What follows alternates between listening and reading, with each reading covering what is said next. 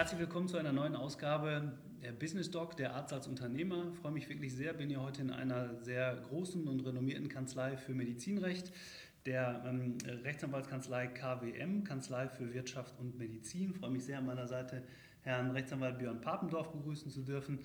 Ähm, ich habe hier mal seinen Lebenslauf, ich musste mir das aufschreiben, konnte mir das alles nicht merken, deshalb ähm, ja. ähm, kurzer Abriss mal, also geboren in Steinfurt, seit 2005 Rechtsanwalt, seit 2005 aber dann auch hier in die Sozietät eingetreten, Partner bei KWM seit 2011, ist ähm, seit 2012 Fachanwalt für Medizinrecht, ähm, es hat äh, langjährige Referententätigkeit für den Freien Verband der deutschen Zahnärzte, zahlreiche Publikationen, Mitglied in der Arbeitsgemeinschaft Medizinrecht, Deutscher Anwaltsverein und mit Herausgeber und Autor der Bücher Arztrecht, Zahnarztrecht und Tierarztrecht. Also, ich glaube, wir haben einen sehr, sehr kompetenten Gesprächspartner für heute und ich freue mich wirklich sehr, dass wir hier in unserer Serie, diesem Podcast ähm, der Business Dog, ähm, diese Themen, da, so haben wir es ja angekündigt, auch über einen Partner beleuchten können. Also nochmal herzlich willkommen. Ja, vielen Dank, Herr Norman. Pappendorf, willkommen ähm, bei uns in der Kanzlei.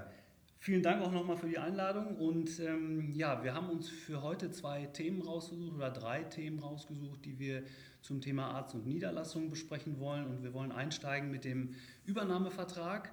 Ähm, das haben wir überschrieben mit der, mit, dem, äh, mit der Überschrift Inhalt und Bedeutung des Übernahmevertrags. Vielleicht steigen wir da einfach mal ein. Was ist wichtig bei dem Thema Übernahmevertrag? Also, ähm, Herr Neumann, ähm, das Thema Übernahmevertrag ist tatsächlich etwas, was uns häufig in der Kanzlei beschäftigt. Und äh, es gibt eine Vielzahl von Regelungen, die wichtig sind. Das wäre jetzt nachmittags füllend, wenn wir das mhm. jetzt heute alles besprechen wollten. Deswegen brechen wir es vielleicht mal auf die paar Kernpunkte, die in so einem Übernahmevertrag drinstecken, runter. Zum einen muss man sich das Ganze als Klammer für alle anderen Verträge vorstellen. Das Ganze ist äh, ein, dient der Sammlung aller Unterlagen, die wir für die Übernahme benötigen.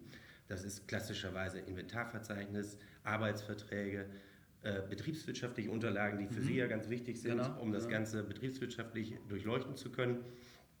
All diese Unterlagen werden gesammelt und werden als Anlage auch diesem Übernahmevertrag beigefügt. Und was viele wundert, das wird auch hinterher nicht nur angeheftet etwa, sondern es muss fest miteinander verbunden werden. Mhm. Nur wenn wir eine, eine gebundene Fassung haben, die dann auch unterzeichnet wird, haben wir die Sicherheit, dass tatsächlich auch ein vollständiger Vertrag vorliegt. Ich stelle das immer wieder fest, dass eventuell dann nur der Vertrag unterzeichnet wird und das Inventarverzeichnis, das fügt man dann hinterher so bei. Mhm. Die Wahrheit ist, wenn das Inventarverzeichnis fehlt und nicht beigefügt ist, weiß keiner, was habe ich eigentlich wirklich mhm. gekauft. Und von daher ist so ein Übernahmevertrag hinterher beängstigend dick. Ähm, aber äh, wir kommen nicht umhin, all diese äh, Unterlagen zusammen zu einem Konglomerat zusammenzufassen. Ja, also ist das Wort Klammer tatsächlich auch wörtlich gemeint? Ja. Es bindet tatsächlich die Dinge, die wichtig sind, ja, ja. die die Übernahme, also auch tatsächlich ähm, für die Übernahme wirklich bedeutsam sind. Sie haben es gerade gesagt, Inventarverzeichnis, ja. das können Mitarbeiterverträge sein, das können vielleicht irgendwelche anderen vertraglichen Bestandteile sein, die ja, glaube ich, mit übernommen werden müssen. Ähm, und also alles das, was zu einer Übernahme tatsächlich dazugehört, wird also hinten an den Vertrag angebunden. Und das ist mit Klammer gemeint. Genau, ähm, und zwar also so miteinander verbunden, dass es sich auch hinterher nicht einfach nicht wieder, kann. Äh, okay. wieder trennen kann, ja. um das eventuell pfiffigerweise auszutauschen. Ähm, das ist ein Unternehmenskauf und da hängt wirklich viel dran. Mhm. Das macht man sich manchmal nicht so klar. Das ist nicht nur ein Kaufpreis, den ich da bezahlen muss, sondern ich übernehme eine ganze Vielzahl von Verträgen. Ähm, am wichtigsten sind sicherlich die Mitarbeiterverträge. Das gesamte Personal übernehme ich so, wie es geht und steht. Mhm. Das heißt, ich kann nicht auswählen und sagen, also drei gefallen mir, mit denen kann ich ganz gut. Und zwei andere, die gefallen mir nicht so sehr, die würde ich äh, lieber dann nicht mit übernehmen. Nach 613a BGB ist das ein Betriebsübergang mhm. und ich muss das gesamte Personal zu den bestehenden Konditionen zu übernehmen. Da gibt es einen Mythos vielleicht an der Stelle. Mhm. Viele ähm, sagen, ja, und ich muss das Personal dann mindestens auch ein Jahr nach Übernahme mhm. noch beschäftigen. Genau. Das sei auch noch Teil mhm. sozusagen des Betriebsübergangs. Das ist ähm, einer dieser berühmten Rechtsirrtümer, die es in Deutschland so gibt. Ähm, das ist nicht der Fall. Ich kann nach Übernahme durchaus auch Personal entlassen. Mhm. Unter den bestehenden gesetzlichen Voraussetzungen, das heißt, gilt das Kündigungsschutzgesetz ja oder nein? Ist es eventuell eine Mitarbeiterin ähm, in Elternzeit, Schwangerschaft oder Schwerbehinderung? Mhm. Dann habe ich natürlich besondere Kündigungsschutzmechanismen. Ja. Aber wenn das nicht der Fall ist, dann kann ich tatsächlich auch innerhalb dieser Jahresfrist mit der gesetzlichen Kündigungsfrist mhm. Mitarbeiter schon entlassen. Aber das ist etwas, was sicherlich sehr, sehr wichtig ist, dass wir äh, zu prüfen haben, was gibt es für Mitarbeiter, was produzieren die für mhm. Kosten, muss ich da Weihnachtsgeld zahlen, muss ich Urlaubsgeld zahlen. Es ist sicherlich sehr unglücklich, wenn ich es im Vorfeld nicht weiß und dann im Dezember mir die Mitarbeiter mitteilen, Chef, wo bleibt eigentlich unser Weihnachtsgeld? Naja, was man in der Praxis dann tatsächlich doch immer wieder erlebt, dass das so ist, auch wenn man vorher genau, gesprochen genau hat. So Deshalb ist also ist die Klammer so wichtig, um eben genau zu wissen, was, auf was lasse ich mich ein und welche Informationen bekomme ich im Absolut. Vorfeld.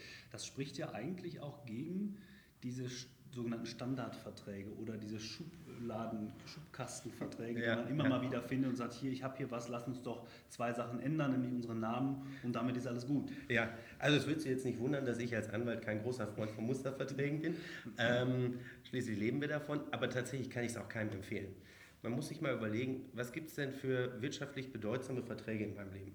Äh, vielleicht kaufe ich ein Haus, da gehe ich zum Notar, kann sicher sein, der Notar hat darauf geachtet, dass alles drin ist. Äh, eventuell schließe ich einen Ehevertrag. Bisher ist mir noch nicht so oft begegnet, dass ich mir im Internet irgendwo einen Ehevertrag ausgedruckt mhm. habe und meine, damit käme ich dann zurück. Bei der Praxisübernahme, erstaunlicherweise, sind sehr viele der Auffassung, dass ihnen mit so einem Mustervertrag von der Kammer oder der KV gut gedient ist. Und davor kann ich wirklich nur warnen, weil ähm, solch ein Vertrag kann den individuellen Fall niemals abbilden. Mhm. Und wenn da an der Stelle was fehlt und deswegen ist äh, der Vertrag teilnichtig oder sogar insgesamt nichtig, ja, dann kostet mich das sehr, sehr viel Geld. Und das hätte ich besser am Anfang einmal ausgegeben für einen vernünftigen mhm. Vertrag, als hinterher zu, äh, für den Streit über einen schlechten Vertrag. In jedem Fall richtig. Also das erleben wir tatsächlich auch immer wieder, dass man vorher dieses Geld dafür nicht ausgeben will, obwohl es verschwindend gering ist, wenn man das ins Verhältnis setzt zu dem, was man damit machen, äh, mit falsch machen kann. Ne? Übrigens äh, schlimmerweise auch immer wieder Berater, mhm. ähm, die sich dazu berufen fühlen, also Steuerberater, Wirtschaftsberater, die das so ähm, en passant mhm. mitmachen. Nach dem Motto, also da machen Sie sich keine Sorgen, ich, ich habe Erfahrung. Ähm, wichtig ist ja nicht nur, dass man jemanden hat, der Erfahrung hat, sondern der auch hinterher dafür gerade steht. Ja. Das heißt, unsere Berufshaftpflichtversicherung, die kommt hinterher dafür auf, wenn ich etwas vergesse. Mhm. Und das ist sicherlich. Was wahrscheinlich in den wenigsten Fällen passiert, aber. toi, toi, toi. Äh, bisher habe ich eine ganz gute Quote. Aber ähm, nichtsdestotrotz, Fehler passieren. Und äh, wahrscheinlich übrigens denjenigen, die es nicht so häufig machen wie ich jetzt, noch häufiger. Und ich habe eine Berufshaftpflichtversicherung, die dafür aufkommt. Ich glaube, auch das ist ein Grund dafür, warum so ein Mustervertrag nicht die ideale Lösung ist. In jedem Fall.